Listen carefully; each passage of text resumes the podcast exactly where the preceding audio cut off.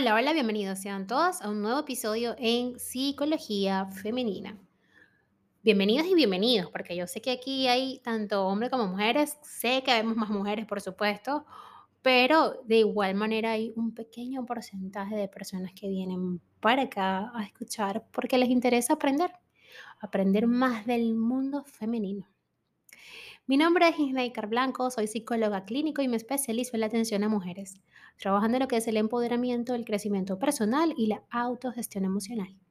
Y el día de hoy, como viste en el título de este episodio, vengo a hablar sobre un tema que es un tabú incluso al día de hoy, porque sí, hoy todavía existen tabúes en nuestra sociedad. Ese tema es sobre la emocionalidad de los hombres y qué sucede con ella. De hecho, hay un libro muy interesante que pueden leerlo de Walter Rizzo, que se llama La afectividad masculina. Los hombres pueden llegar a ser sensibles, empáticos, vulnerables y hasta sentimentales. En efecto, son tan emocionales como nosotras las mujeres.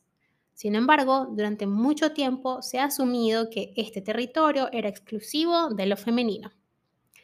Las emociones y su expresividad eran hasta hace poco un símbolo inequívoco de debilidad e incluso de histerismo. Los estereotipos de género han sido siempre motivadores tradicionales de discriminación, abandonando a su vez el terreno para ciertas ideas que después pueden ser complicadas de rebatir. Llevamos siglos asumiendo que masculinidad es sinónimo de fortaleza, contención, resolución y valentía. Lo femenino, en cambio, ha estado asociado a esa fragilidad derivada de una emocionalidad a flor de piel, algo que invalida y que revela inestabilidad. Afortunadamente la ciencia está de nuestra parte y nos aporta pruebas de lo caducado y erróneo de estos enfoques. Un estudio publicado en la revista Nature nos aporta datos interesantes como reveladores al respecto de este tema. Y es que los hombres pueden incluso sufrir mucho más que las mujeres en las rupturas afectivas. El tema está en que no lo demuestren de la misma manera y nadie demuestra sus emociones de la misma forma, seas mujer o hombre. Esta idea fue abordada en un estudio que se llevó a cabo en la Universidad de Michigan y la Universidad de Purdue en Estados Unidos. Lo que hicieron estos investigadores fue rastrear y analizar las emociones de 142 hombres y 142 mujeres a lo largo de 75 días. Se les planteaba cuestionarios en línea para monitorear de manera privada cómo se sentían a lo largo de cada jornada. Ese sentimiento diario en el que cada cual registraba su estado de ánimo facilitó obtener datos sobre la estabilidad y las fluctuaciones emocionales de ambos géneros. Los resultados que obtuvieron fueron muy reveladores. ¿Qué sucede con las hormonas femeninas y las emociones? Vamos a ver. ¿No? Que siempre hay, andas hormonal, estás en tus días, ¿no? Bueno, vamos a ver. Este es el primer factor de interés, ¿cierto? Para esta investigación seleccionaron un grupo de mujeres y las dividieron atendiendo a si utilizaban anticonceptivos, orales o no. Lo que pudieron ver es que las hormonas ováricas no influyen de manera significativa en la amplitud de las oscilaciones que se pueden producir en el estado de ánimo. Sí, señor. Así que cuando te digan, andas en tus días, usted le va a decir, mira, hay un estudio que eh, determinó o arrojó datos importantes sobre que nada tiene que ver con mis emociones, si tengo o no mi menstruación. El periodo asociado al síndrome premenstrual o la menstruación no corrió de manera sistemática al aumento de la variabilidad emocional. Estamos hablando de que hicieron correlaciones con estas dos variables. Por término medio hay una emotividad que está bajo control. Este dato es más importante de lo que parece a simple vista. Un ejemplo, y es que a lo largo del siglo XX las mujeres han sido excluidas de muchos procesos de investigación por este motivo, que en realidad a la luz de este estudio no lo sería. La exclusión se basaba en la idea de que las fluctuaciones de las hormonas hacían que las mujeres fueran imprevisibles. Se prefería modelos experimentales masculinos al considerarlos más seguros y fiables biológicamente. Ahora esto, con estos datos, podría cambiar. La ciencia no ha encontrado una base biológica para los estereotipos emocionales. Al día de hoy no se ha encontrado una base biológica que avale este mito de que el género femenino es más sensible y emotivo que el masculino. Según el estudio publicado en la revista Nature y dirigido por la doctora Adrienne Belts, los hombres son tan emocionales como las mujeres. No hay, por tanto, diferencias significativas.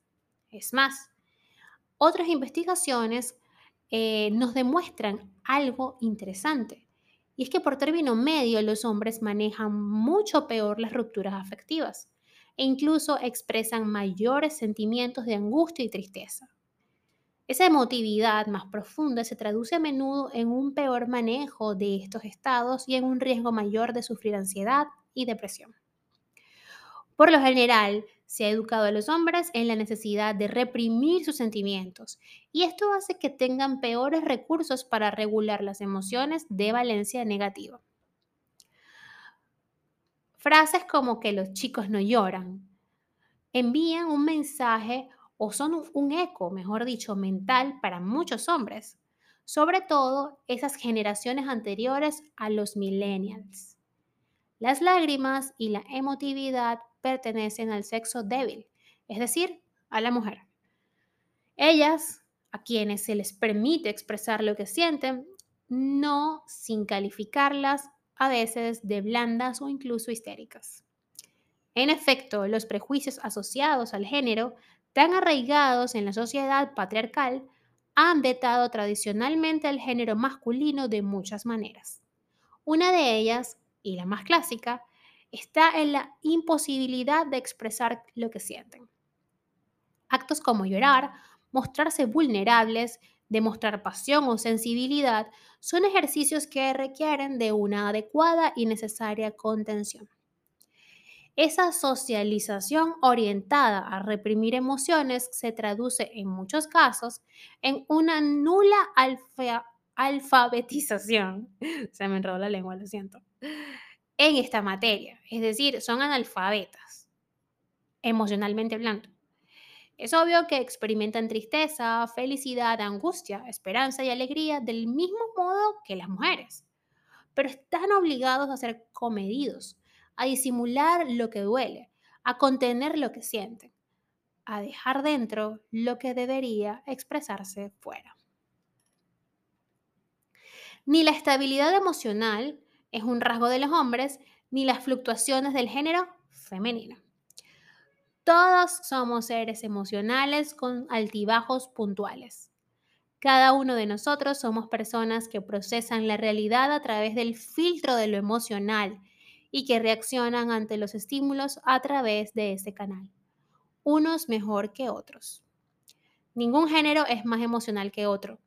El problema está en la represión, en la educación disfuncional y en los propios estereotipos de género que nos siguen moldeando por completo. Es momento de desmantelar muchas de esas caducas ideas para adquirir una mejor competencia en esta materia. Porque quien es hábil en el arte de las emociones es hábil en el viaje de la vida. Hasta acá el episodio de hoy, espero que lo hayas disfrutado y si ha sido así, por favor déjamelo saber a través de mis redes sociales en Instagram, Twitter, Clubhouse y Twitch como Plenitud 11, en Patreon como Plenitud y en TikTok como Isneikar Blanco Psicóloga. Un fuerte abrazo y que tengan todas y todos un hermoso viernes y un feliz fin de semana.